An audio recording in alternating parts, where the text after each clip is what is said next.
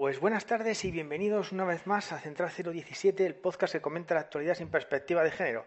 Soy David, el presentador del podcast, y está conmigo Ondina, eh, nuestra, bióloga y con tertulia sobre menos delito. Buenas tardes, Ondina. Buenas tardes a todos, gracias por estar aquí. Bueno, pues bu- buenas tardes a todos. Ay.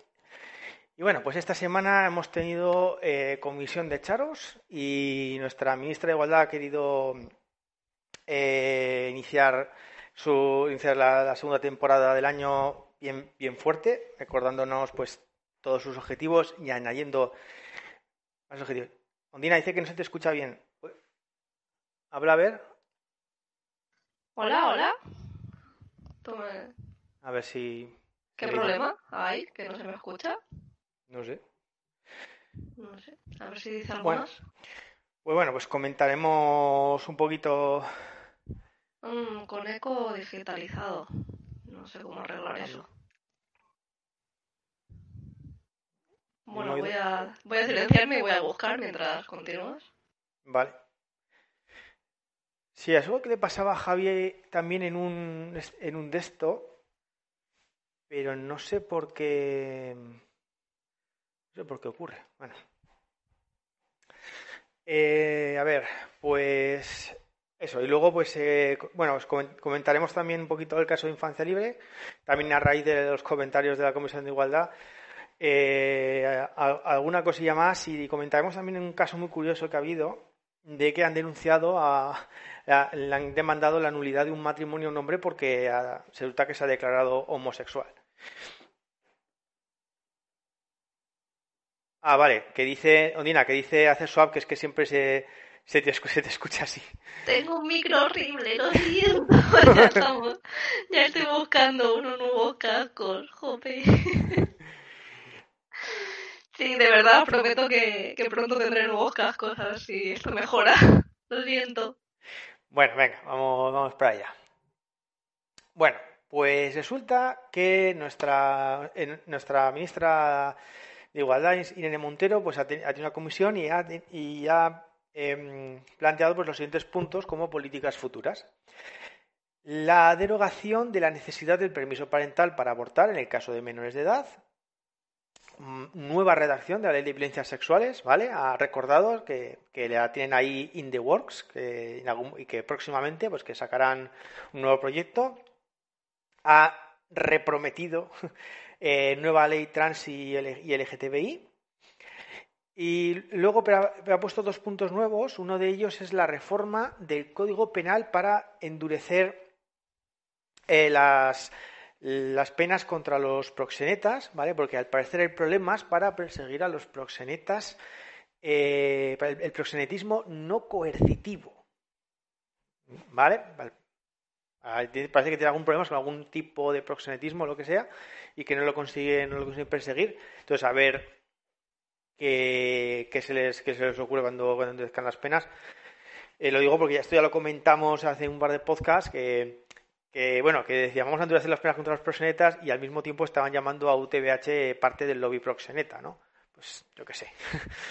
Eh, y finalmente la- el, punto en el que yo me quería centrar es que van a tomar medidas contra la utilización del SAP, del síndrome de aliena- de alienación, paren- ali- alienación parental, pare- pa- parental en los juicios, ¿vale? Esto es el síndrome de alienación parental, pues se da cuando uno de los progenitores, normalmente el que tiene la custodia, pues manipula al, al hijo para rechazar al otro progenitor. Entonces, si el niño no se quiere ir eh, con el otro progenitor, pues, pues normalmente pues, pues no hay mucho que hacer, ¿vale? Y esto, este, este síndrome normalmente, pues eh, lo que ocurre es que no, bueno, desde el feminismo dicen que no está reconocido, ¿cierto? No está, no hay ningún sitio, ninguna manual psicológico que, que le encuentre síndrome de alienación parental, pero vamos, que un adulto puede eh, manipular a un niño, pues no es tampoco na- nada, nada ciencia ficción.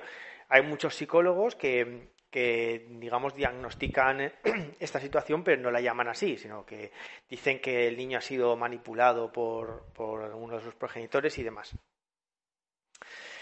Bueno, entonces, a ver, entonces concretamente, no, me deja abrir la, joder, espera un momento que no me deja abrir ahora la, la la noticia, Vaya por Dios. A ver. Ahí. Eso es. Entonces, em, por ello explicó que el ministerio que ella dirige, conjuntamente con la vicepresidencia segunda del Gobierno y el Ministerio de Justicia, introducirán cambios en la ley contra las violencias en la infancia para impedir su uso. Eh, en su comparecencia ante la Comisión de Igualdad, eh, Montero afirmó que ser escuchado a cualquier edad es un derecho consignado en las leyes y en una ley contra la violencia en la infancia es necesario reforzar este derecho. La ministra defendió que es necesaria una cautela estricta hacia este supuesto síndrome que se sigue aplicando y que invalida la declaración de los niños y niñas que han sufrido violencia, por entender que existe una interferencia adulta normalmente de la madre. Esto es enormemente preocupante, puesto que contribuye a la impunidad de las formas de violencia contra la infancia y son inasumibles para un gobierno feminista. ¿Vale? Esta propuesta viene a cumplir uno de los puntos acordados en el Pacto de Estado contra las violencias de género, ¿vale? Y tal. Entonces, eh, resulta que lo que la ministra nos quiere hacer, nos quiere hacer creer es que una mujer maltratada, que es una persona adulta, puede ser manipulada por su marido para alejarse de su familia y de sus amigos, pero un niño no puede ser manipulado por un adulto. Nos quiere hacer creer que una mujer maltratada, que puede estar amenazada y coaccionada por su agresor hasta el punto de mentir en el proceso judicial, pero un niño no. El testimonio de una, de una mujer de que la denuncia es falsa no es suficiente para incriminarla. hacen falta otras pruebas, no sea que esté manipulada por, por el agresor. Pero un niño, a un niño no le puede manipular. ¿Vale? Eso, pues, pues evidentemente, pues es un poco difícil de creer.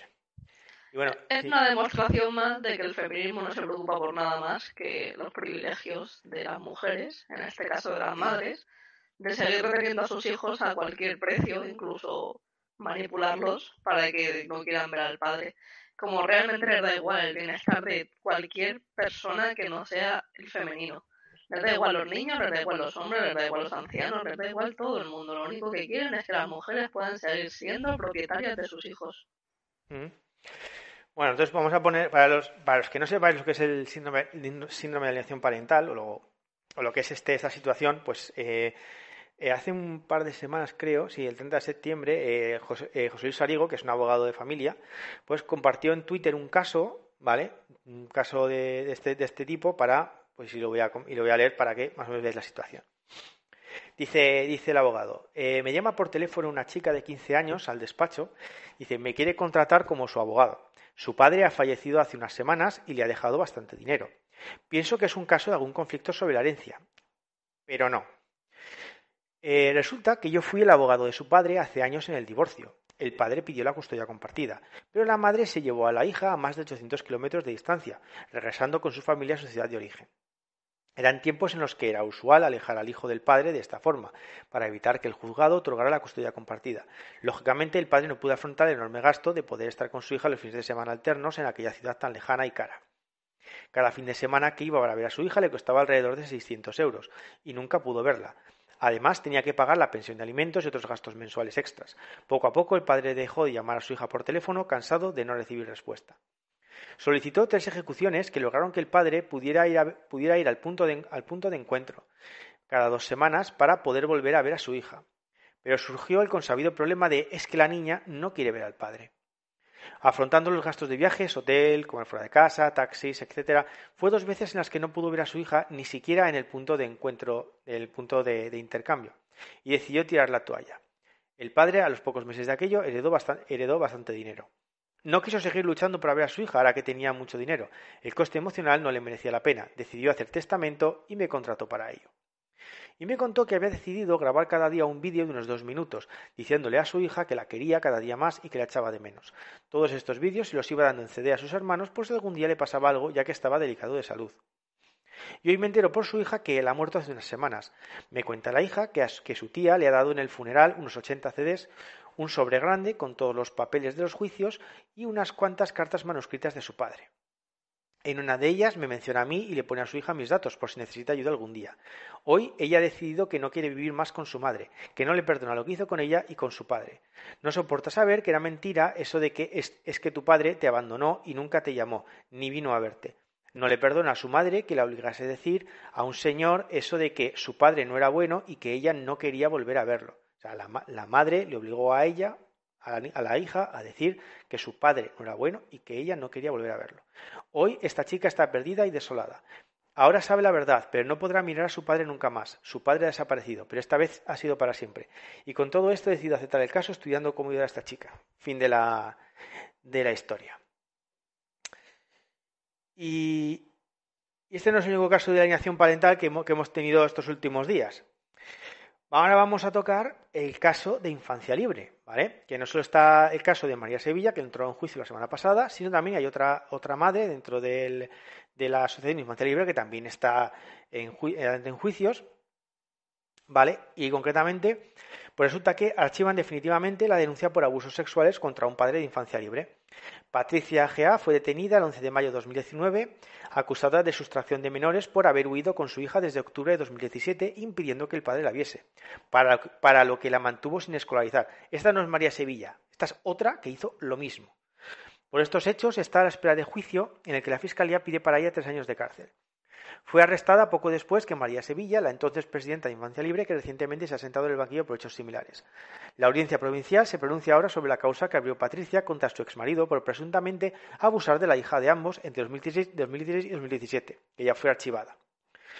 ¿Vale? Y, y atentos. La defensa de la madre reabrió la causa al poner en duda la veracidad de la declaración de la menor durante su exploración judicial, donde dijo que el abuso por parte de su padre no era cierto y alegó que podía estar influida porque desde mayo de 2019 la niña vive con el padre y no ve a ningún familiar materno. O sea, no sé si veis el doble, el, doble sentido. O sea, esta, esta mujer está, está, asegurando que esa declaración que está diciendo su hija de que su padre no le hizo nada, en realidad es una declaración, está siendo manipulada por el padre para declarar eso. ¿Vale? Pero el, síndrome de alienación parental no existe hasta que existe, ¿sabes? En fin. Esto es lo de siempre. Al final tendremos un delito de autor, igual que ya tenemos con la violencia de género, que solo podrán cometer los hombres respecto a sus hijos, pero que de ninguna de las maneras posibles una madre podrá jamás cometer ese delito contra sus hijos. Claro, claro, o sea, sí, sí, perdona, sí. Tenemos un delito a la carta, un delito precisamente por lo que, lo que decía exactamente antes, para que las madres sigan siendo propietarias de sus hijos y sin importar lo mal que los traten, si los maltratan, si no los cuidan, o si simplemente los utilizan como objetos para que la madre conserve la custodia de los hijos. Claro, o sea, a ver qué, qué modificación hacen en la, en la ley de violencia de la infancia, porque, es, porque muy, muy probablemente eh, la harán la harán, la harán digamos, eh, para que, lo, que sean los padres los que, los que no puedan, no puedan, entre comillas, manipular a sus hijos, pero si lo hacen las... En... No, que sean los padres. Eso, perdón, que sean las madres las que, las que no manipulan a sus hijos, que los únicos que manipulan aquí son los padres. Sí, exacto. En fin. Porque no sabía que los hombres tenían superpoderes telepáticos, malvados. y, las mujeres no. Y, las mujeres no. las mujeres no, no, manipulan. No, no, no tenemos ese poder al parecer. Nos hemos quedado cortas. Bueno, en otra noticia que también trata este caso, eh, pero que citan la, eh, digamos, la otra parte de la, de la eh, citan también más partes de la sentencia Dice, hemos de, denunciar, de denunciar el lamentable peregrinaje de psicólogos a los que la menor ha sido sometida durante todos estos años, muchos de ellos por iniciativa de la denunciante que incluso la llevó a una doctora de Granada.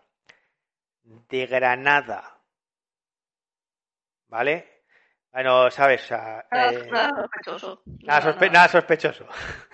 ¿Vale? Para nada. O sea, no, Infancia Libre tenía, tenía un acuerdo con la Universidad de Granada ¿Sabes? O sea, no, no hay nada sospechoso. En fin. Nada, nada, nada.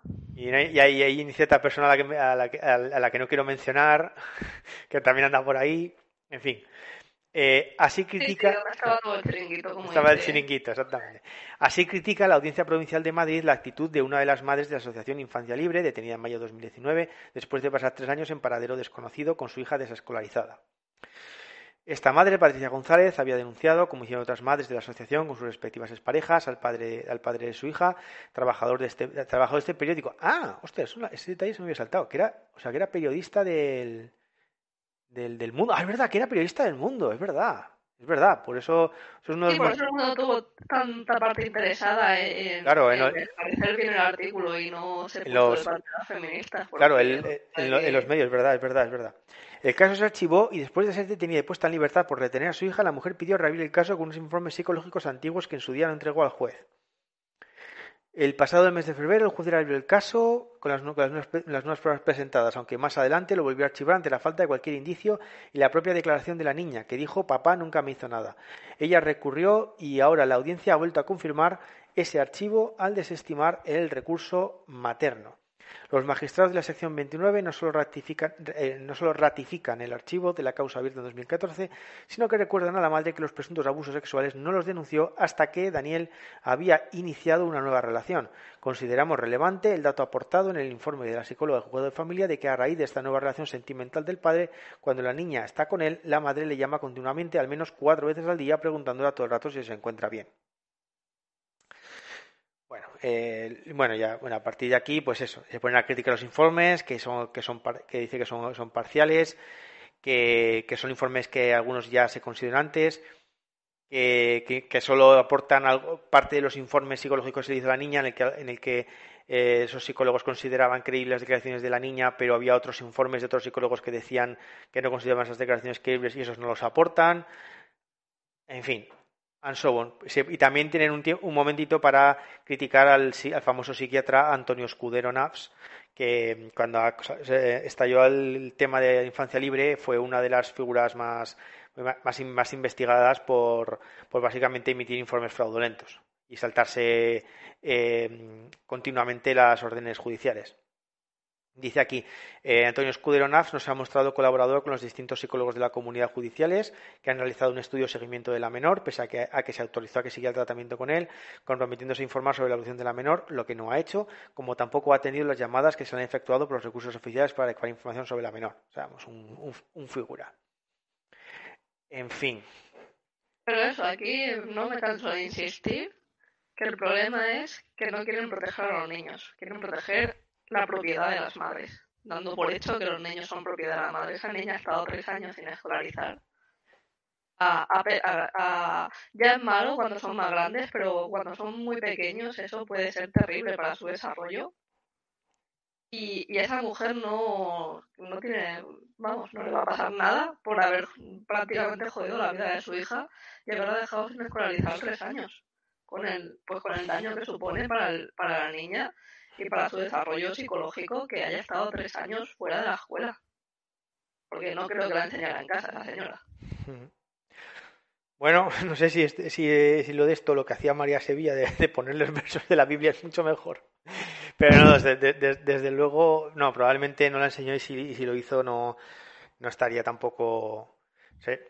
seguro que sé, que seguro que fue seguro que fue deficiente. Es que, es que volvemos a lo mismo, de cuando las feministas digan que quieren proteger a los niños, es que creo que todos tenemos claro que no es así y que nunca les ha preocupado lo más mínimo la salud y el bienestar de los, de los pequeños, los menores. Así es. Bueno, pues eh, movemos con, otro, con otros temas. Eh, la mujer de Josep María Mainat cobraba 1.200 euros solo por figurar en una de sus empresas. Bueno, porque al, eh, parecer ha estallado un caso contra este hombre que, porque su hijo ha denunciado un intento de asesinato. Y diréis, ¿este quién es? A ver, no sé cuál será el promedio de edad que tenemos aquí, pero si soy lo suficientemente, lo suficientemente viejo, no no quiero decir viejos, pero con cierta edad, recordaréis un grupo llamado... No digo viejos, pero lo digo, por favor. pero lo digo. Gente, mayor o gente de más edad, o sea, gente, mayor...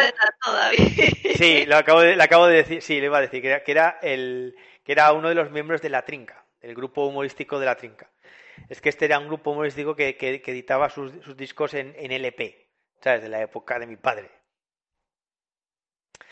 Vale, eh, bueno, pues eh, resulta que mm, eh, la mujer de Josep María Mainat recibió una financiación constante por parte del productor televisivo y sus empresas, tanto que el juez de violencia de género descartó desde el primer momento que la denuncia por presunto intento de homicidio presentada por el hijo de Mainat estuviera vinculada con una supuesta estrategia para frenar el caudal de dinero para ella ante un, ante un proceso de divorcio.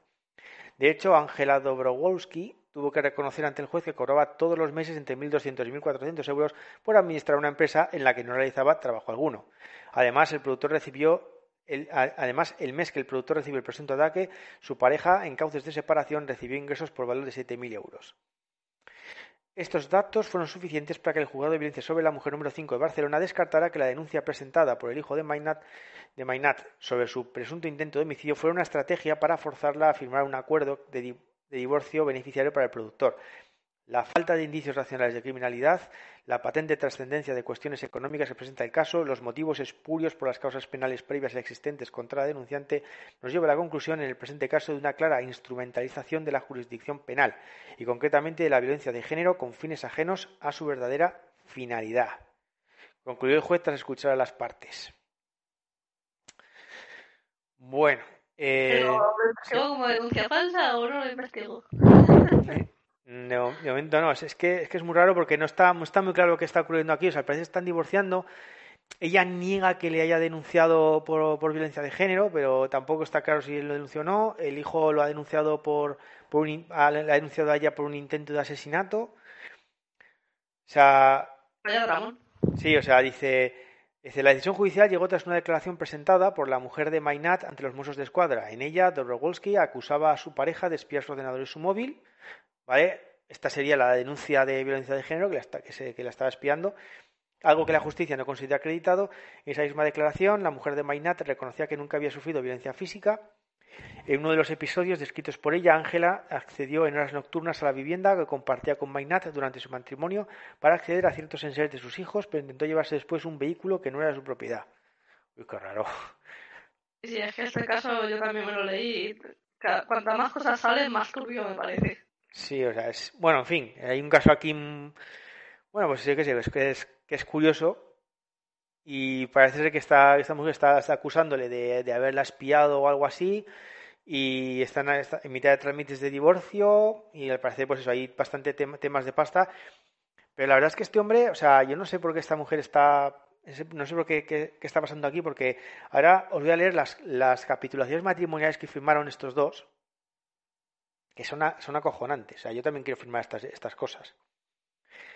Dice, a ver, un momento que la, que la encuentre. Vale, dice, Josep María se comprometía con Ángela a darle una casa donde vivir, diferente a la del domicilio habitual, en caso de esto, en caso de divorcio, ¿vale? ¿Vale? Porque esa casa se la quedaba él. ¿Qué tipo de casa? Una cuyo valor de mercado fuese de un millón de euros. Así. ¿Durante cuánto tiempo? El plazo en el, que en el que podría disfrutar de ese hogar sería el mismo número de años que hubiese durado el matrimonio entre ambos. En este caso, nueve años aproximadamente. Y si tenían hijos, en este caso, Ángela podría vivir con ellos en la casa hasta que cumpliesen 25 años.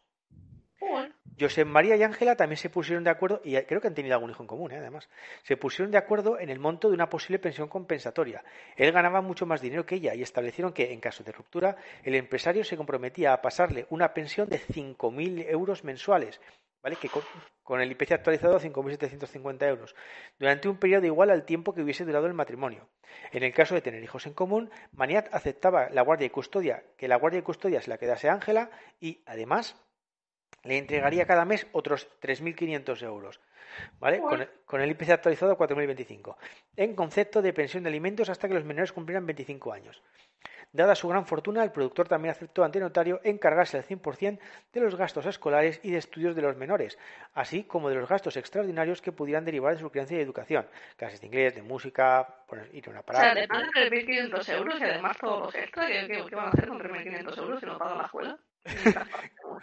no sé. Y tampoco paga la casa, ni. No, sé, ¿qué, vas a pagar con eso? Lo del caviar todos los días. Vale. No, no, no, ojo, 3.500 euros por pensión de alimentos. Eso es aparte de la compensatoria de 5.000 euros. Claro, o sea, tiene 5.000 euros para ella. Sí. 3.500 euros para sus hijos.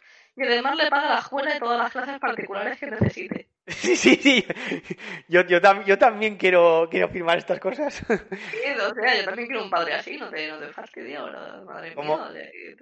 Como es lógico, Josep María impuso una cláusula que establecía que si pasados los años llegaba el divorcio y para entonces su fortuna había disminuido en una determinada cantidad, los importes también se verían menguados. ¿Vale? Hasta aquí. Madre mía. ¿Cómo firmar? O sea, no, no, no entiendo que tenía esa señora para firmar. Sí, yo, también me caso así, también me caso así. Sí, ¿verdad? David, búscate una mujer que te quiera también. Sí. Entonces, claro, eh, el tema el tema estaría, que claro, estaría, si algo así, como que se van a divorciar y no sé si es que él no le quiere pagar tanto dinero y entonces ella lo denuncia para... En, fin, o sea, que hay un lío, hay, un lío aquí Hacer dice que así yo también se casa con él. Sí, sí, he leído ya. Todos. madre, madre, mía, madre mía. Buah, o sea, esto, esto es un matrimonio a la antigua. Bueno, eh, ¿dónde, está? Ah, aquí. Bueno, ahora vamos a pasar a una noticia de que ha puesto Sacata Ciencia, que se titula así.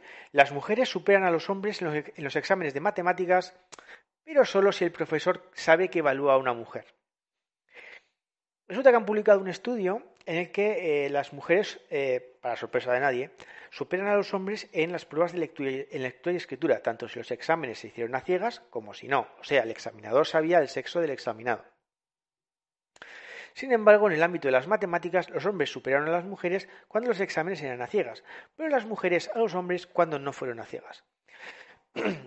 El artículo entonces de, Sataka eh, pasa a comentar otros estudios con sesgos contra los hombres. Uno de ellos ya lo vimos en el podcast que iba de enviar artículos ficticios en los que se descubría eh, supuestamente que un sexo era mejor que el otro en X habilidad, ¿no? Y documentaba las reacciones de los voluntarios, siendo que los artículos acerca de que las mujeres eran mejores en tal habilidad, pues tenían mejor acogida que los artículos que decían, eh, artículos ficticios que decían que los hombres eran mejores en algo. Entonces, bueno, pues para otra, otro artículo más que viene a sumarse pues a, a la, lista de artículos que, que, ponen, que ponen que hay cierto sesgo en contra de los hombres en la sociedad. También había por ahí otro, otro artículo que decía que, mm, que se, ponía se, exponía a la gente ante situaciones igualitarias, situaciones que, que, desfavorecían a las mujeres respecto a los hombres y viceversa. Y digo, los voluntarios identificaban como igualitarias las, las situaciones que favorecían a las mujeres. ¿Sabes? Estoy seguro de que muchas feministas llamarían a esto machismo benevolente. Correcto, machismo Pero me, me, empieza a tocar mucho las narices de término y tenemos que buscar algo que lo sustituya que sea el de verdad, que es, no sé, biología benevolente o... Claro, o sea, de la madre naturaleza o lo, no sé. Lo del machismo, el machismo benevolente eh, viene porque cuando dicen, no, es que antes había mucho machismo y tal, y cuando dices, bueno, pero en la sociedad las mujeres tenían también unas, unas ventajillas. No, eso era machismo benevolente, ¿sabes? También era machismo, pero era bueno para ellas. Eso es como ser un caballero, ¿no? Que dice, sí. aceptas que Consideramos a las mujeres inferiores, eso es machismo, supuestamente, en muchas definiciones. Pero resulta que son mejores en muchas cosas que nosotros y todo el mundo aplaude con las orejas. Sí, eso es machismo benevolente, o sea, que van poniendo partes a... Voy a poner un poco mejor, por ejemplo, se, es se consideraban a las mujeres inferiores y eso les, las perjudicaban de, de, algunas maneras, ¿no? Por ejemplo, pues no, no las dejaban acceder a determinadas tareas como, no sé, policía, bomberos, cosas así, ¿no? Pero, por ejemplo, una de las cosas que tenía es que de manera sistemática, pues las, las penas, por ejemplo, eran inferiores. Mm, las penas por eh, físicas, pues eran, eran inferiores, incluso se las prohibieron primero. Primero prohibieron las penas físicas para mujeres y luego, y luego para hombres. Eh, no sé, ¿Sabes? Por, ejemplo, cuando, y cuando los juicios son mucho más benevolentes con las mujeres. Por eso, eh, sí, sí, pero que no, es que no es que sea ahora es que sean benevolentes, que lo han, lo, o sea, han sido en general ha sido, han sido siempre, o sea, y, el, y no sé, por ejemplo, pues eso, se la, no, una, una mujer pues siempre se la, pues había que llevarle las cargas, o sea, no había, en fin, y todo, todo, todo, este, todo este tema. Eh, pues, y eso, claro, eso lo llaman... Para unos y para otros. Claro, eso lo, y eso lo llaman es machismo benevolente. Bueno, Claro, pero lo que te digo, hemos avanzado de manera que las mujeres ya no pueden hacer cosas que antes no hacían, como gestionar su propio patrimonio y trabajar en trabajos duros y demás, pero no hemos hecho que los hombres accedan a las ventajas que tenían las mujeres antiguamente, que es simplemente la protección por el hecho de existir. Mm. Y parece que los hombres no se merecen esa protección. De hecho, bueno, ya, ya hay muchas estadísticas y ya hemos hablado de esto en otros podcasts, como cuántas mujeres son condenadas a muerte en Estados Unidos o han sido a lo largo de la historia, lo que tú has dicho de penas físicas, incluso menos penas. eh, de cárcel simplemente ante el mismo delito, simplemente por ser mujer. Seguimos tratando a las mujeres más como seres humanos, del concepto que tenemos de tratar a la gente como seres humanos, es para las mujeres, no para todo el mundo realmente. A los hombres todavía se les, en muchos países se les aplica castigos físicos, cuando las mujeres son mucho más minoritarias en estas cosas y es como la humanidad que suele pedir, las mujeres ya la tienen. La que, lo que necesitas pedirlo para los hombres. Mm. Así es. Eh, por, ejemplo, hay países en los que la pena de muerte es, es, solo, es solo para hombres. algo. Claro, por eso es como todos esos derechos humanos y toda esa humanidad que solemos pedir, la mayoría de países las mujeres ya la tienen, o por lo menos la tienen con mucha más facilidad. Incluso si hay pena de, de muerte para las mujeres, suelen tener suelen tenerla menos que los hombres o tienen que cometer delitos mucho más graves para acceder a la pena de muerte que los hombres. Bueno, eh, pues sí. Bueno, pues eh, uno, bueno, reconduciendo el tema, que básicamente estamos, estamos repitiendo, eh, resulta que me acordé cuando leí esto de un, de un artículo que leí hace, hace tiempo y lo he rescatado, ¿vale? Y resulta que fue unos, unos tíos que hicieron un experimento que consistía en lo siguiente, ¿vale? Esto eran eh, esto era de un, sistema de enseñanza online de, programación, ¿vale? De, en general de conocimientos de, informática, pues en programación, bases de datos y demás, ¿vale? Y entonces, bueno, pues eh, aquí los, eh, los señores, muy feministas ellos, pues decían, hostia, estamos viendo que, que las mujeres están sacando menos nota que los hombres, así en promedio. Esto va a ser que los examinadores tienen un sesgo hacia las mujeres, ¿vale? Y dijeron, ya sé, vamos a hacer unas, unas pruebas a ciegas, ¿vale? Entonces, eh, hicieron un experimento, ¿vale? De manera que eh, a los examinadores les llegaba la, la, voz de una de tres maneras distintas. O bien les llegaba la voz normal, ¿vale? Grupo de control. O bien les llegaba una voz eh, que había sido manipulada, pero cuyo tono era el mismo de, que el, que el del examinado. O sea, si el examinado era hombre, llegaba una voz manipulada que sonaba de hombre. Y si era una mujer, pues llegaba una voz manipulada que sonaba de mujer. Y el tercer grupo, finalmente, eran voces, voces claramente manipuladas con el tono cambiado. ¿Vale? De forma que eh, si el examinado era un hombre, al examinador le llegaba una voz distorsionada, pero de mujer. Y viceversa. Si el examinado era una mujer, al examinador le llegaba una voz distorsionada de hombre. ¿Vale? De esta manera, claro, no sea que los examinadores, por llegarles una voz distorsionada, se fueran a pensar que era alguien del sexo contrario. ¿Vale? Eh, y nada, y con el experimento. ¿Y cuál fue el, resultado? Claro, ellos esperaban que al hacer exámenes a ciegas, ¿vale? Pues se descubriría el, sesgo de los, de los examinadores y las mujeres sacarían más nota. Bueno, pues comentan en el artículo. Dice, después de realizar el experimento, nos encontramos con unos resultados sorprendentes. Contrario a lo que esperábamos, y probablemente eh, contrariamente a lo que tú esperarías también, ojo, dice, eh, eh, digamos, ocultar el sexo del examinado no tuvo ningún, e, ningún efecto en el rendimiento de la entrevista. Sorpresa. ¿Vale? respecto de, de, ninguno de ninguno de nuestros increíble increíble casi no me lo esperaba ¿no? llevamos diciendo años increíble dice respecto de ninguno de, nuestros criterios de puntuación vale que serían eh, eh, serían tres dice si el examinado perdón si el examinador pensaba que, esa persona debía pasar a la siguiente la siguiente ronda si la habilidad técnica y la capacidad de resolución de problemas pero comenta, luego dice, si acaso, si acaso, eh, empezamos a, a, notar unas tendencias en la dirección opuesta a la que esperábamos. de nuevo! Eh, a, lo, que, lo que esperábamos en, el apartado de habilidades técnicas. ¿vale? O sea, en el general no cambiaba así nada, pero en el apartado específico de habilidades técnicas. Parece ser que los hombres cuya voz estaba cambiada a mujer lo hicieron mejor que los hombres con voz de hombre. Ah, y resulta que las mujeres cuya voz estaba modulada para hombre lo hicieron peor que el normal de las mujeres. ¿Vale? Dice que la diferencia no es estadísticamente significativa, ¿vale?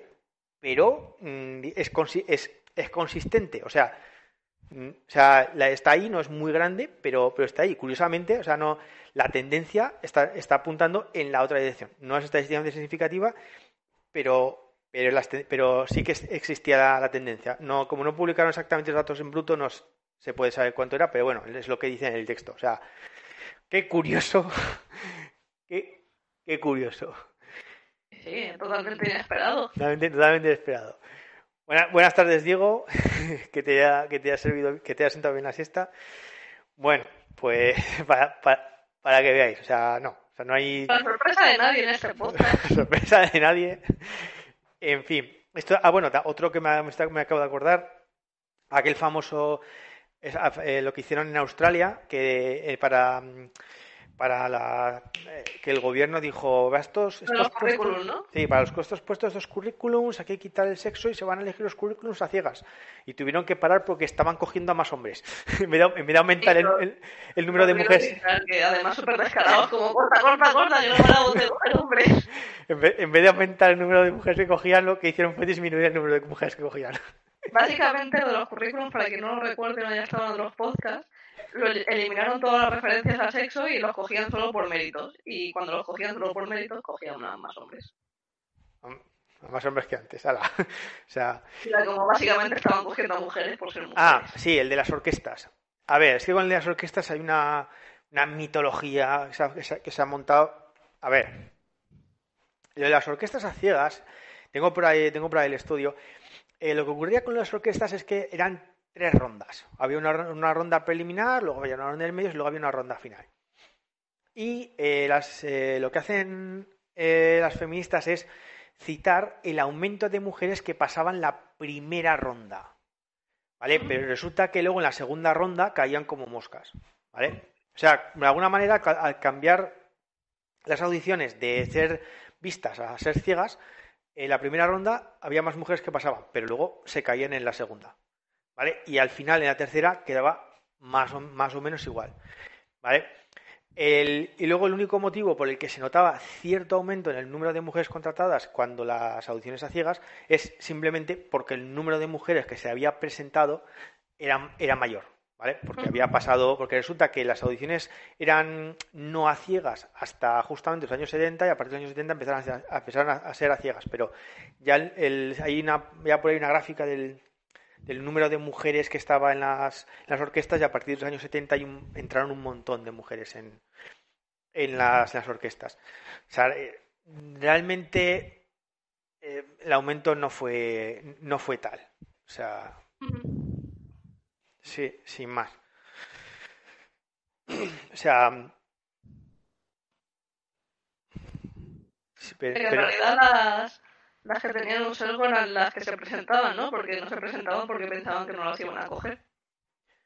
Las que se presentaban porque no. no sí, porque cuando yo leí que cuando se empezaron a hacer lo que tú has dicho, cuando se empezaron a hacer audiciones a ciegas, se presentaban más mujeres.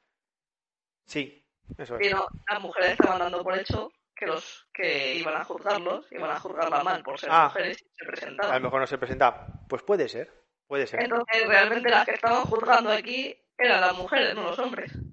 Los hombres estaban ahí sentados en su sitio haciendo haciendo sus cosas. Haciendo sus cosas. Y las mujeres, sí, que malos estos hombres. No, no, no dejan pasar. Y por eso no me presento. No lo sé, o sea, bueno, eso podría ser una, una, una interpretación, realmente no, no lo sé. Eso de no presentarse no era de los jueces, ¿eh? No, no presentarse a las audiciones, quiere decir. No, pero también está diciendo así, me acuerdo que también hemos comentado que, siempre se están quejando de que no hay suficientes jueces mujeres y en este podcast ya hemos comentado que simplemente que no se presentan. A ver, a ver, no hay suficientes jueces mujeres. O sea, si, si, si, si, el, 70% de, de, de, de, las promociones son, son mujeres en, en, en, derecho y en las oposiciones y demás. Eh, no, no se trata de que no haya, jueces mujeres. En realidad, la mayor parte de los jueces son mujeres ahora mismo. Lo que pasa es que en donde no hay mayoría de mujeres jueces es en las, en las capas altas del, de la justicia. O sea, en el Tribunal Supremo, en el Consejo General del Poder Judicial, en el Tribunal Constitucional, en los Tribunales Superiores de Justicia. En esos sitios es donde, donde hay mujeres. Entonces, hay dos, son dos motivos. En un caso es que son gente muy mayor, o sea, que es, vamos a ver, o sea, la gente que está en el Tribunal Supremo, el Tribunal Constitucional, son gente que tiene que tienen 70 años. ¿Sabes? Para que para tú, que tú tener una carrera judicial y tener hoy 70 años, tú tuviste que empezar tu carrera judicial, pues ahora mismo en 1970, ¿sabes? Entonces, eh, la, explosión de, gente eh, que entró en la universidad particularmente en derecho, además, eh, eh digamos que fue justo un poquito después de la transición. Eh, había otro pequeño problemilla con el tema de las mujeres justo en esos años que hasta 1961, 63 o por ahí, no solamente podían ser jueces de familia. No había, no había otra. Entonces, claro, eso desincentivaba mm, a que las mujeres se metieran, se metieran por esa carrera. Pero bueno, eh, si nos bajamos un poquito de estamento y vamos, no sé, pues a, las tribunales superiores de justicia o incluso a las audiencias provinciales, que ya, hay, que ya es un algo intermedio donde sí que podríamos encontrar más, más mujeres, pues se nota que hay, que hay menos, pero es que, claro, es que tienen que presentarse como candidatas para subir en el escalafón judicial. ¿Sabes? Sí, pero que hablamos, que los puestos superiores, creo que lo comentamos en el grupo una vez, también hemos comentado por aquí, que, se presentaban muy pocas mujeres a los puestos superiores, que, la representación era incluso mayor, las que elegían de las que se presentaban. A lo mejor se presentaban, no sé, un 12% y elegían a un 20% de mujeres. Sí, cuando, sí cuando, cuando ocurría, sí. O sea, yo me, ahora mismo no me acuerdo exactamente qué ejemplo cogimos y tal, pero sí. Sí, pero por eso digo que sí que fue algo de los jueces, de que no sé en qué estamento superior se estaban presentando, que creo que eran estas cifras más o menos, que se habían presentado como un 12% de mujeres y habían cogido un 20%. O sea, que incluso estaban más representadas de lo que se habían presentado en, a, a, ese puesto. Sí, sí. Que te presentas que te van a hacer cogerte de una oreja y ponerte ahí, no sé. Sí, me, suena, me, sí, me suena. De, de todas formas, o sea, eh, con la enormísima cantidad de mujeres que, están entrando en la, judicatura, o sea, que, vaya, que vaya aumentando la proporción de mujeres cada vez en estamentos más altos es una cuestión de, tiempo. O sea, no, o sea, es una cuestión de que es gente muy mayor y ya está. Bueno, eh, venga, vamos a seguir con más cosas. Eh, bueno, pues nos vamos ahora a Portugal, ¿vale? un artículo que se titula, eh, bueno, La madre sabe. y ahora, disculpad si no entendí la noticia porque no tengo ni papa de portugués, ¿vale? Lo estoy hecho con el, con el Google Translate. Dice, el gobierno socialista portugués, con ayuda de, la, de la, extrema izquierda portuguesa, ha frenado la nueva ley de custodia compartida. La nueva ley pretendía imponer la custodia compartida como la opción por defecto, pero no lo ha conseguido. Se han quedado en dar la posibilidad de una custodia compartida como alternativa en los casos en los que esté justificado. No me queda muy claro si es que ya existía una ley de custodia compartida o la jurisprudencia eh, permitía o aconsejaba fuertemente la custodia compartida y lo que han hecho con esta nueva ley es frenar esa jurisprudencia. No tengo muy claro. Bueno, la cuestión es que da, o, iban a hacer una ley de custodia compartida con custodia compartida como, primera opción por defecto y al final ha sido que no. No tengo, tengo, estoy un poco ahí. Pero bueno, la cuestión es que lo que sea, lo han, lo han, lo han chapado. Entonces, una vez más, la izquierda, la, izquierda demostrando sus prioridades. En fin. Eso es lo que decía, que da igual la parte en el mundo en la que estés. Ya.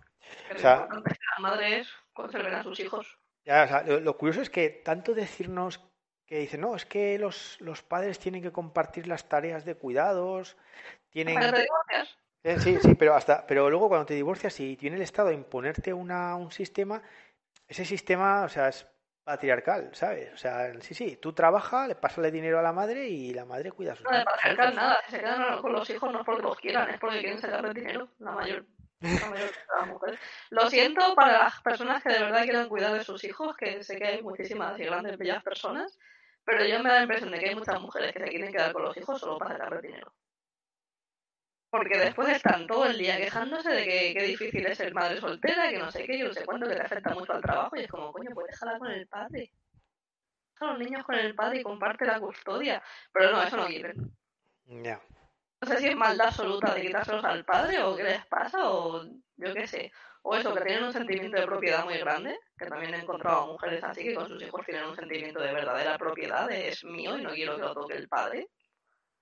Pero la cuestión es que son ellas mismas las que reproducen esos, esos paradigmas de los que se están quejando, ¿no? Si, si ya hemos hablado también muchas veces de eso, de que lo que afecta a las mujeres en el trabajo no es ser mujeres, es el primer hijo. Con el primer hijo con el que cambia todas sus expectativas laborales. Es como a lo mejor si cedierais un poco y le pidierais a vuestra pareja que cuidara con vosotros los hijos, las cosas empezarían a cambiar porque los hombres se verían más, más obligados a, pues involucrarse en el cuidado de la familia, pedir más bajas o llevarlos al médico. Pero es que de repente, no sé, no se les cambia la cabeza a muchas mujeres y es como se tienen que cargar de todo lo que tenga relación con los hijos. Y ya el trabajo es secundario y es como, pues así, no sé cómo. Queréis todo, queréis avanzar en el trabajo y ser las únicas que cuiden de vuestros hijos. Pues ya me diréis cómo lo hacéis. Ya, tiempo no da para todo. Bueno, gracias Pablo por tu, por tu comentario. el, a ver, lo de hacerlo más frecuentemente y con datos del mundo, eh, tú no sabes lo que nos cuesta hacer un vídeo de estos. madre, mía, o sea. Y respecto a lo, de, a lo de datos del mundo, em, yo la verdad, yo admiro mucho a la gente que se conoce a, a toda Latinoamérica, incluso de, detalles de países del entorno. O sea, ya, ya es bastante complicado es un solo país como para saber mucho de, de todos los países. Los Y todos los intrincados y las pequeñas cosas de, de la legislación es bastante difícil controlarlo. Pero bueno, bien. pero gracias por la porque te, te han gustado. Bueno, eh, seguimos pues. Brasil aprobará una enmienda en la Constitución, ¿vale? la PC 7519, que permitirá que prescriban los asesinatos de niños, pero no de niñas, entre otras cosas. Brasil está tramitando una reforma de su Constitución que parece que llegará a buen puerto y que provocará que los delitos de asesinatos a mujeres y los delitos de violación eh, no prescriban. ¿vale? Aunque el delito de violación es neutro, ya sabemos que las mujeres son las principales víctimas. Hay que recordar que en muchos países de Latinoamérica tienen la figura del femicidio o feminicidio, que es como una especie de biogen, pero para los asesinatos, ¿vale? O sea, lo que han conseguido en, Latinoamérica es que existe una forma de homicidio, ¿vale? El, femicidio o feminicidio, que es una forma de que es que es básicamente el asesinato a una mujer y ese, asesinato pues está más penado que el homicidio normal, ¿vale? Como una especie de biogen, pero pero aplicado a homicidios. ¿Vale? Curiosamente, entonces como tienen eso, pues dicen, no, es que los delitos de femicidio y de, y de violación no prescriben. Eso es lo que quieren hacer. Discriminadas, anda, anda, Y básicamente, pues la consecuencia de esto, la consecuencia de esto es que si esos delitos no prescriben, pues se pueden investigar siempre. Mientras que si prescriben, pues llegará un momento en que ya no se, no se investiga. otra, otra más. Por eso digo, es que, bueno, como esta vez voy a, hacer yo, que siempre lees tú, como siempre recomendamos el libro de Deshumanizando al Balón. ¿Mm? Por favor, leerlo todos, es, un, sí, es nuestra Biblia.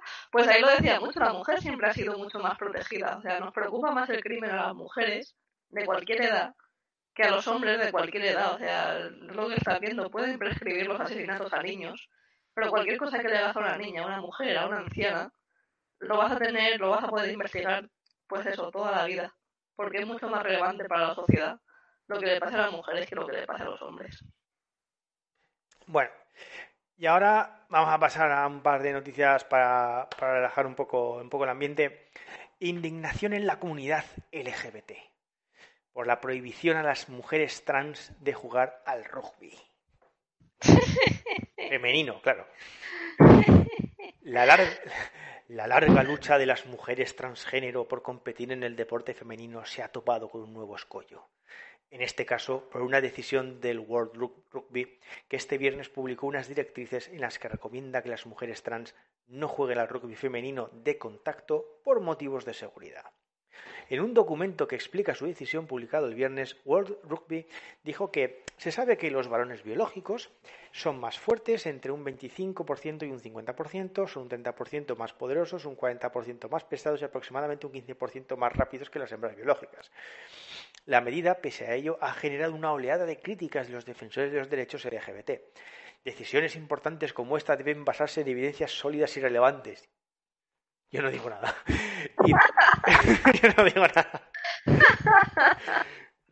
y trabajar en estrecha colaboración con las personas trans que practican este deporte, aseguró Nancy Kelly, directora ejecutiva de Stonewall, una organización benéfica LGBT.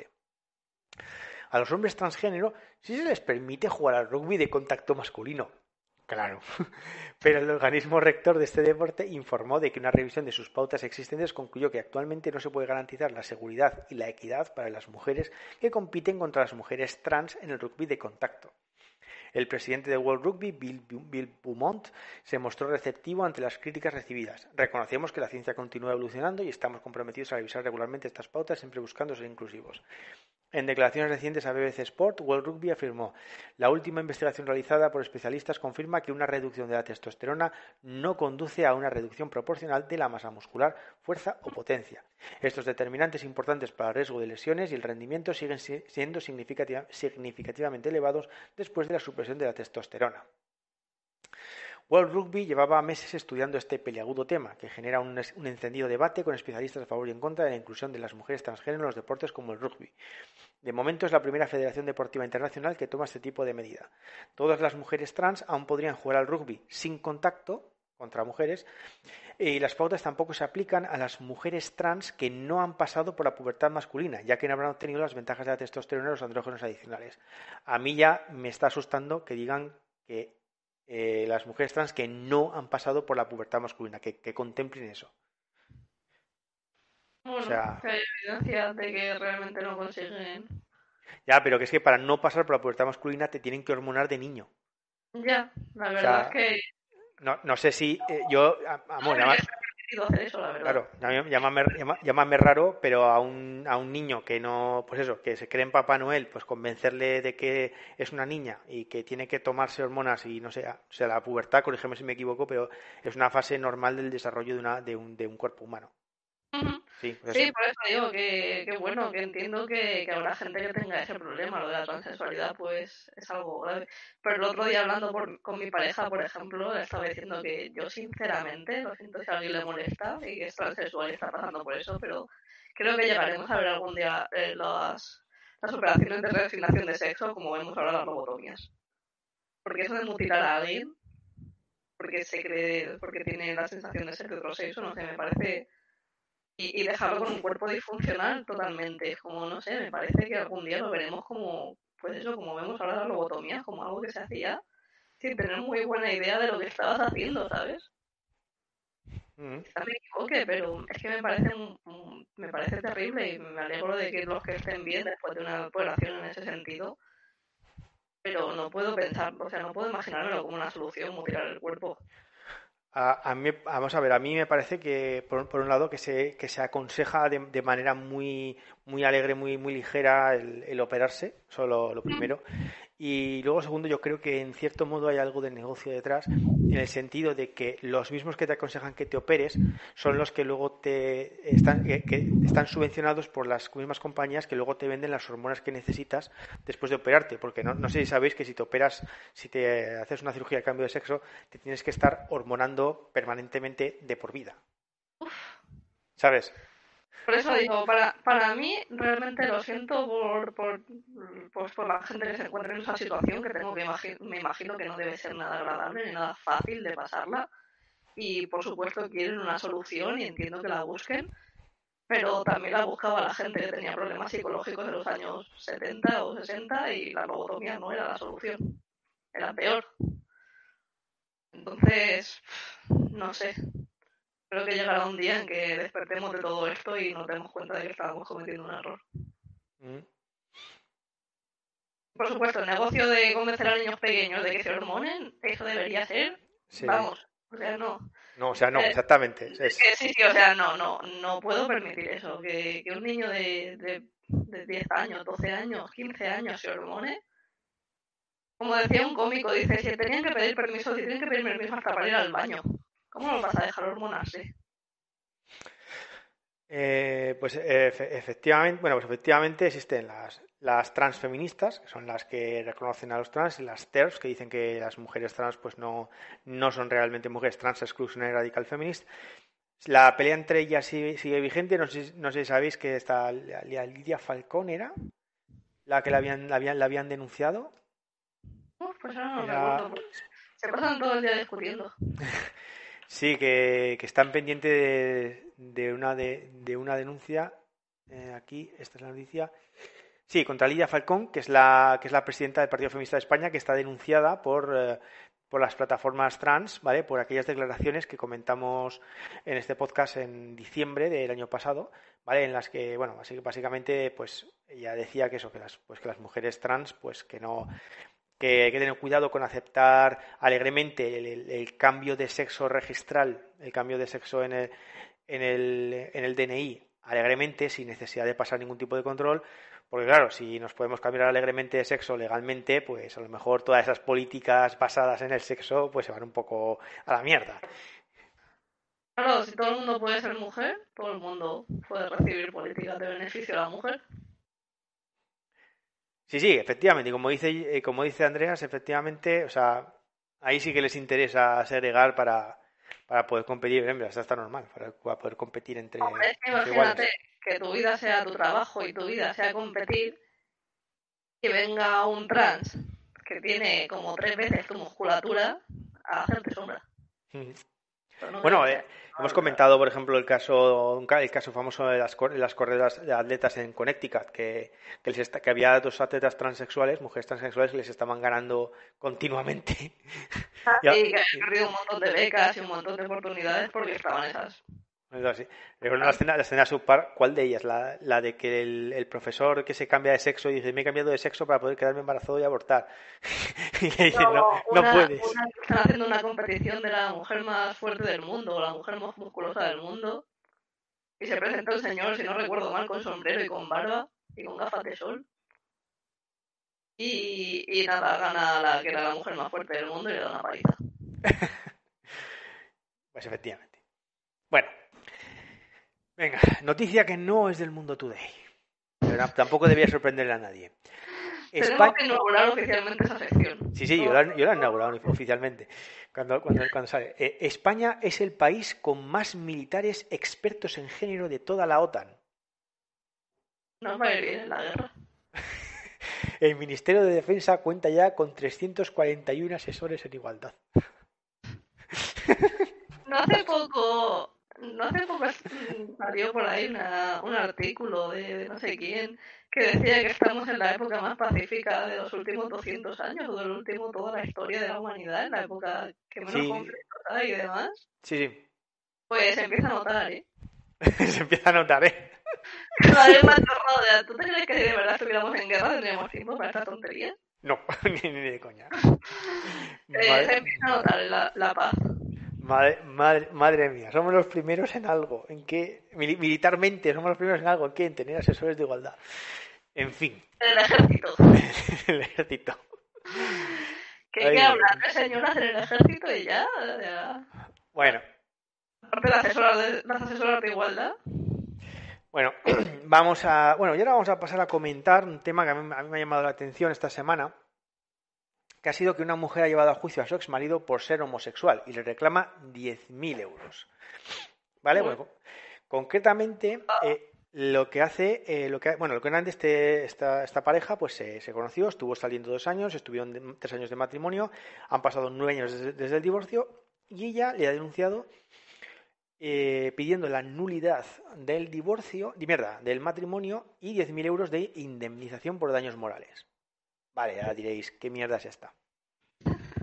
Bueno, vamos a ver. Lo primero hay que entender que diablos es una nulidad del divorcio. y mierda, joder, del divorcio, del, matrimonio.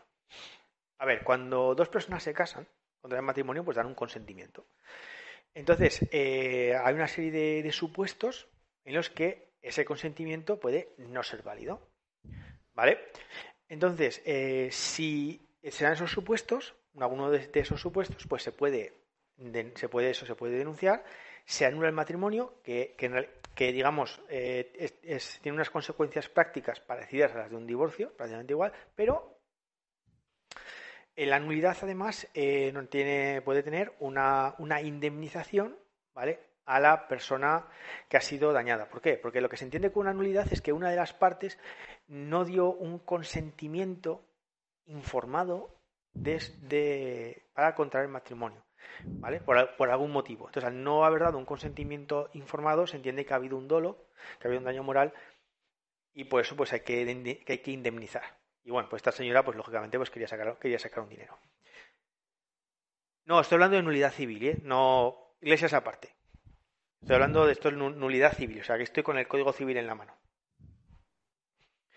Vale, entonces, eh, ¿qué tipo de, causas son estas? Bueno, pues hay, varias. Mm, hay, bueno, pues hay, hay varias, pero concretamente nos vamos a referir a las, a las causas del artículo 73.4 del Código, del Código Civil. Eh, la voy a buscar un, segundito, que no es que sea muy, muy explícito el, artículo, que es eh, el celebrado por error en la identidad de la persona del otro contrayente o en aquellas cualidades personales que por su entidad hubiesen sido determinantes para, para la prestación del consentimiento. A ver, el celebrado por error en la, identidad de la persona del otro contrayente, este no es el caso que vamos a mirar porque esto es cuando tú piensas que te estás casando con fulanito de tal, pero en realidad esa persona con la que te casas no era fulanito, sino que estaba impersonando a fulanito. Sí, entiendo. O sea, pero no es el caso, es en la otra parte. Es, es la parte, es la parte. Ahí bajo, se me ha movido esto. Es la parte de aquellas cualidades personales que por su entidad hubieran sido determinantes de la prestación del consentimiento. O sea, esto es, tu consorte te oculta algo de, él, ¿vale? Y como te lo, te lo oculta, tú no lo sabes, pero de haberlo sabido, no te hubieras casado con esa persona. ¿Sí? Esto sí, esto como ya hablamos en el grupo es un problema porque ¿cuánto puedes tirar del hilo?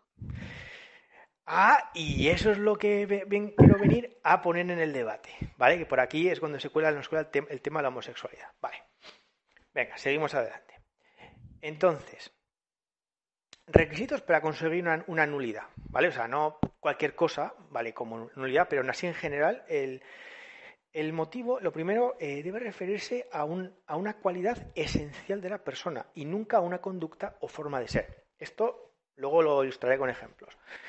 Eh, segundo, debe existir en el momento del matrimonio, ya que esto va de la nulidad del consentimiento en el momento de contraer el matrimonio. ¿Vale? O sea, si eh, resulta que luego del matrimonio, pues pasa, mm, esa persona cambia y pasa X cosa, bueno, pues eso, eso no vale como nulidad. O sea, lo, que sea tiene que haber existido en el momento de, contraer el matrimonio. Y debe existir un dolo, o sea, debe, debe ocurrir que esa persona te, te oculte activamente esa, esa característica. Voy a, voy a poner un ejemplo. Eh, una persona se casa para tener hijos, pero resulta que la otra persona es estéril, pero no se lo dice. Y esa persona, claro, a lo mejor resulta que esa persona eh, no sabía que era estéril y luego después de casarse, al no tener hijos, van, van a un, al médico y descubren que es estéril.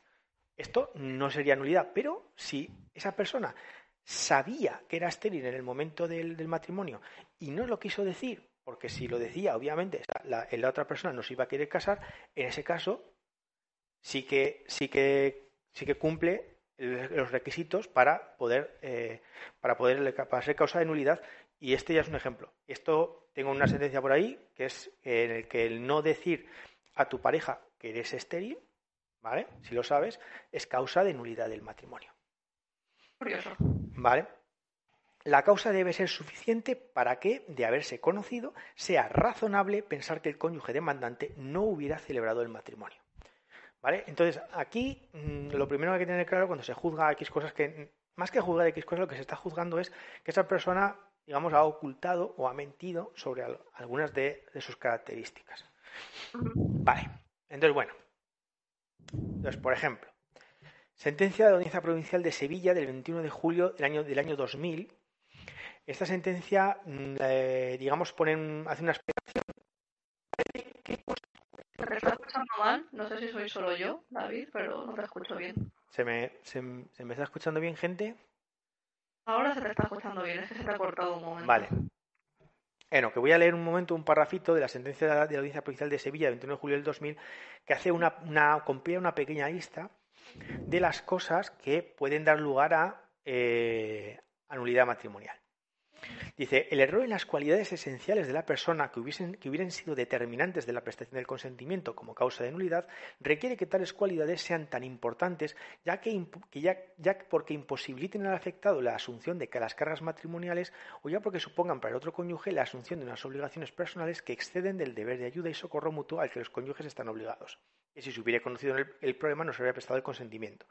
A título ejemplificativo, o sea, como ejemplo, se puede denunciar como cualidades personales de entidad tal cuyo desconocimiento implica un error determinante de la nulidad la enfermedad mental grave, la enfermedad física contagiosa. O sea, si tú tienes una ETS, tienes que decirlo. Si no lo dices, pues. o que impide la procreación. La impotencia. Sí, la impotencia para los hombres. Si eres impotente, tienes que decirlo ¿vale? Si no, esto es causa de nulidad. Esta viene de cuando, por lo menos, del, de cuando los romanos. O sea, lo de la impotencia es muy, muy viejo. La, la, homosexualidad, el padecimiento de una enfermedad degenerativa irreversible, ¿vale? O sea, si os fijáis, o sea, cosas que, por ejemplo, te obligan al cónyuge a tener que cuidarte de manera de que sobre una serie de obligaciones de cuidado, pues lógicamente es conveniente decirlo. Sí, es decir, ha de tratarse de circunstancias personales existentes antes de contraer matrimonio que se ocultan o no se manifiesten a la otra parte, y de una esenciabilidad, entidad y relevancia tal para la vida en común que el desconocimiento del contrayente en el momento de prestar su consentimiento matrimonial conlleva un vicio esencial, pues de haberlo conocido no lo hubiese prestado. Eh, en esta lista no. En esta lista, de todas formas, ahora mismo Mm, que una persona, un individuo tenga, tenga, tenga deudas, no sé, anteriores al matrimonio, no sé si el otro mm, está obligado a pagar con... de, eso no estoy seguro.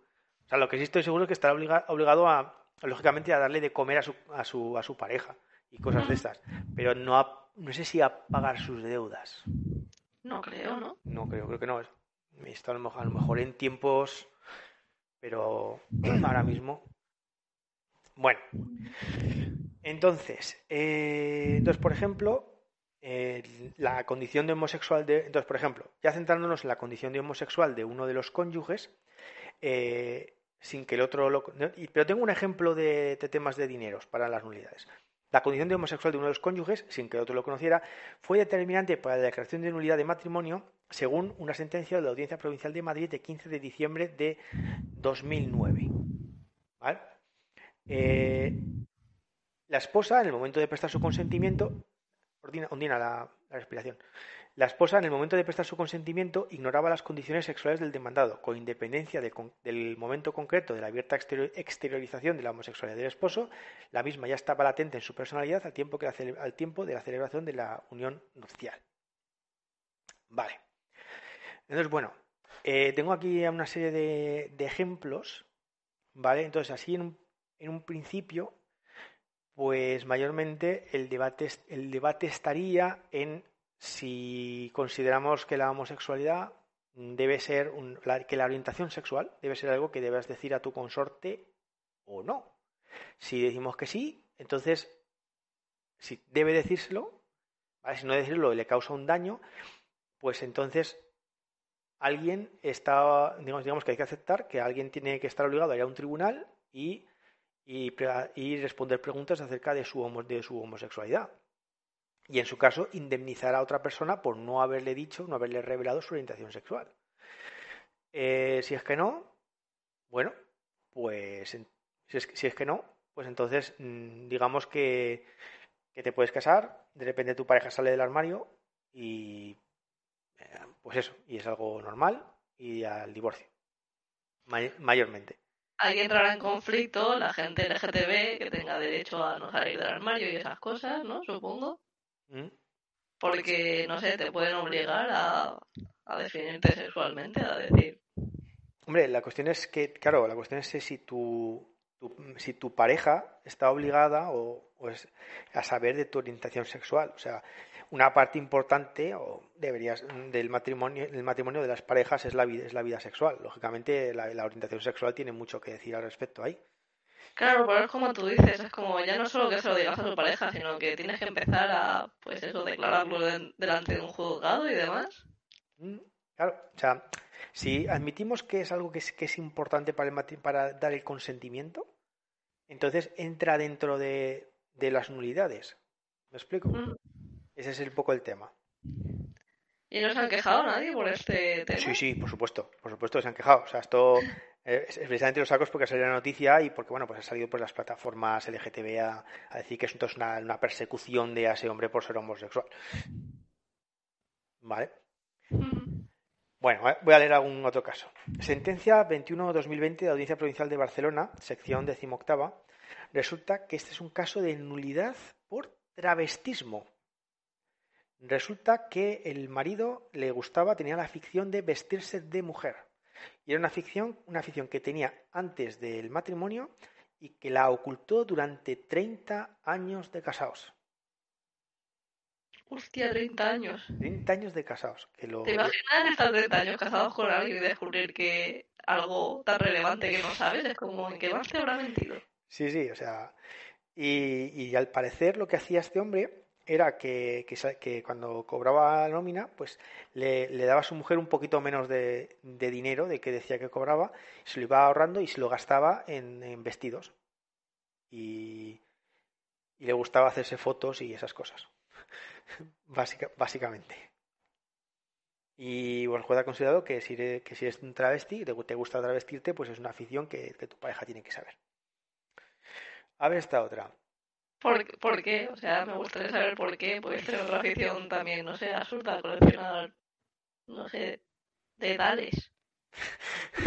Y eso es lo relevante decírselo, o sea. ¿Por qué pues estamos por hecho que una afición sí y otra no? Ya estamos. A ver, ya. A ver, voy a abrir la sentencia. No sé si será. Si, si podré aclarar algo. Claro, porque, porque es relevante que eres travesti, pero no es relevante, yo qué sé, eso que colecciona tedales o que colecciona patos. Dice, no, dice La colección de dedales cuesta más ocultar. no puedes un secreto por ahí. Dice, ah, y un momento.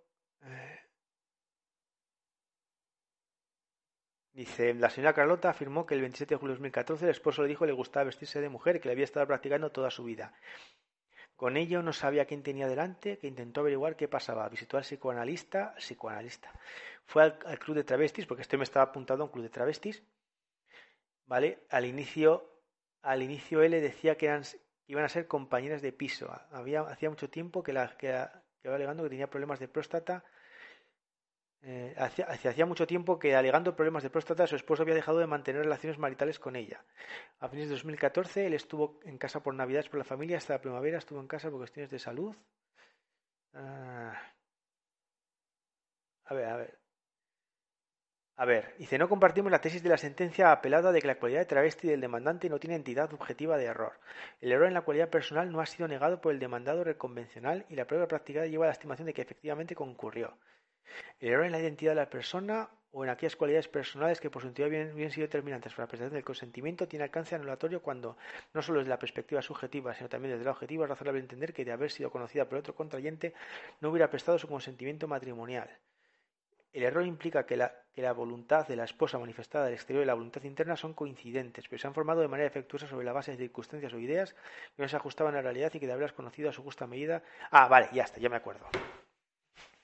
A ver, el tema está en que después de que el, marido le revelara a ella que, le gustaba travestirse, pues básicamente no pudieron reanudar la convivencia. O sea, el, matrimonio, o sea, el matrimonio estuvo, empezó una mala racha, se apuntaron a, a, a, un psicólogo de estos matrimoniales, empezaron a vivir separados y demás.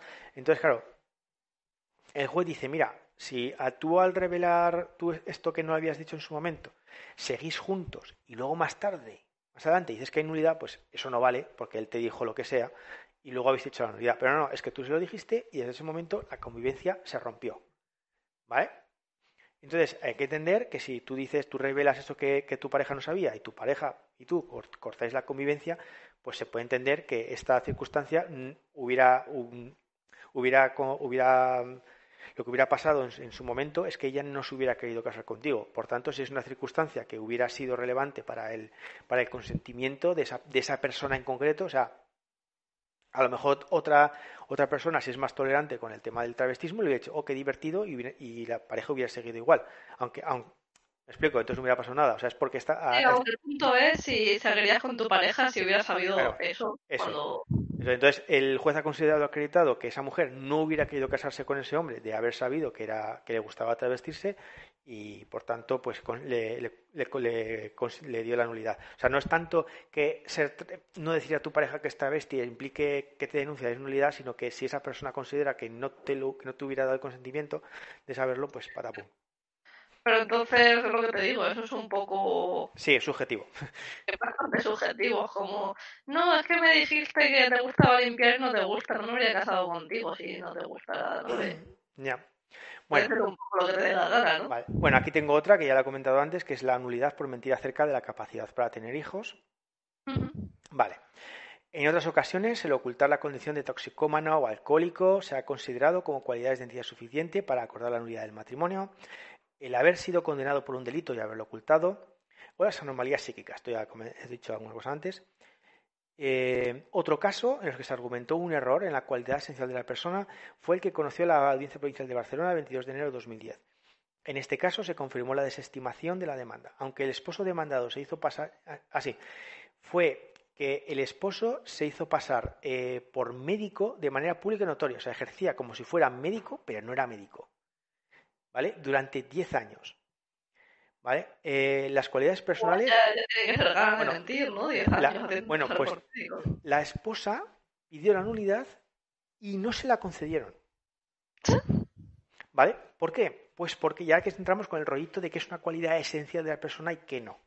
Las las cualidades personales hacen referencia a las características interiores o internas, endógenas o que no pueden apreciarse por signos externos de uno de los contrayentes, en las que no puede incluirse el ejercicio de una profesión sin título habilitante para ello, incluso con lo que esto pueda representar en cuanto a falta de honradez del que así la ejerce. ¿Vale? Esto no. ¿Vale? Cuestión parecida es la de una viuda que, se, casó con un hombre de similar edad, ¿vale? Sin hijos y en situación económica holgada. ¿Vale? según la sentencia de la Audiencia Provincial de Madrid de 20 de marzo de 2015. La esposa alegó error en las cualidades del marido, alegando que fue requisito para contraer matrimonio el nivel formativo, cultural y moral adecuado. El esposo mintió diciendo que era ingeniero industrial.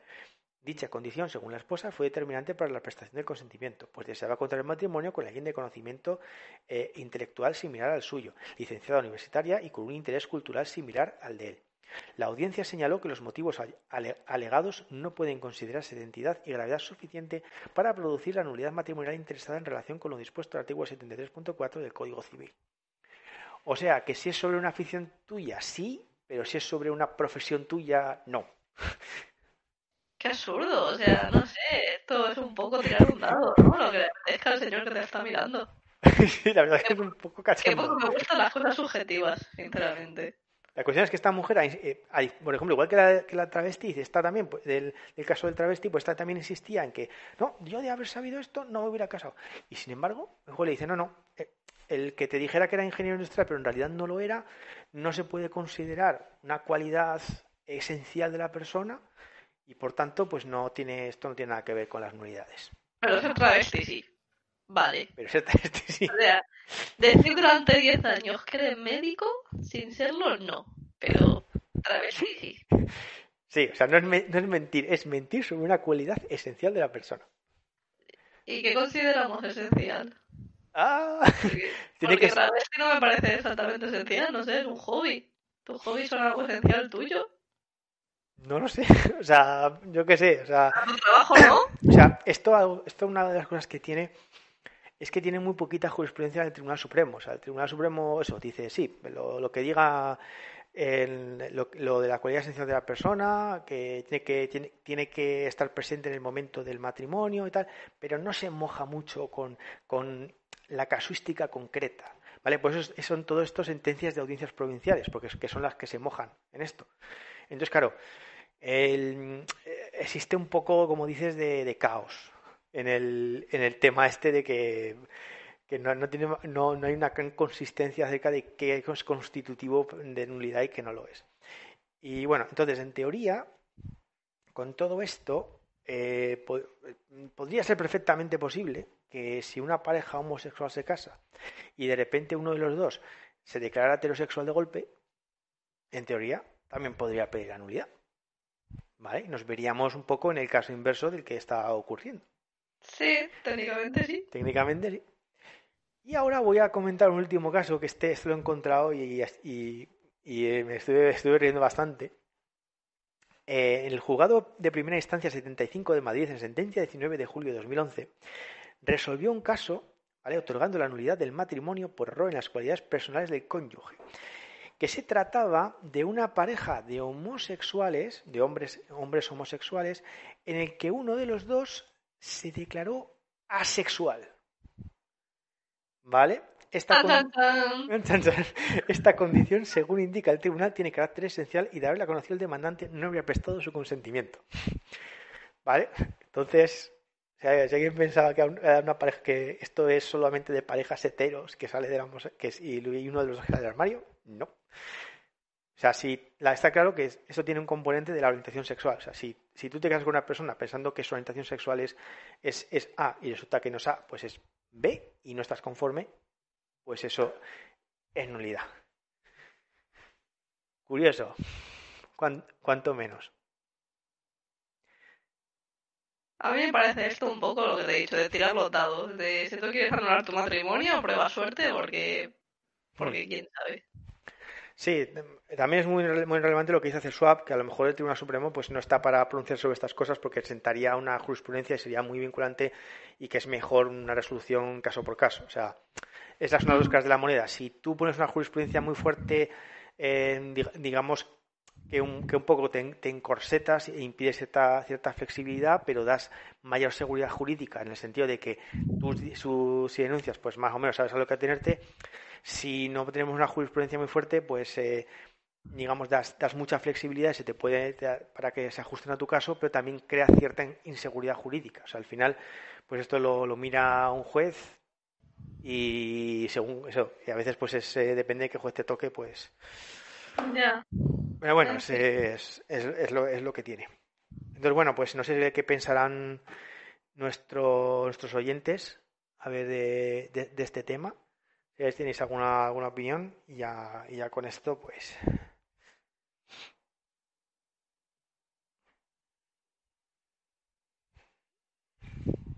No sé, ¿no? Nada. Bueno, pues, pues nada. Pues, pues hasta aquí el, podcast de hoy. Y muchas gracias por, estar con nosotros, que os, ha, que os haya resultado todo muy interesante. Y el domingo que viene más. Muchas gracias a todos, que paséis buena semana. Y el domingo que viene más, como ya he dicho. hasta luego. Saludos.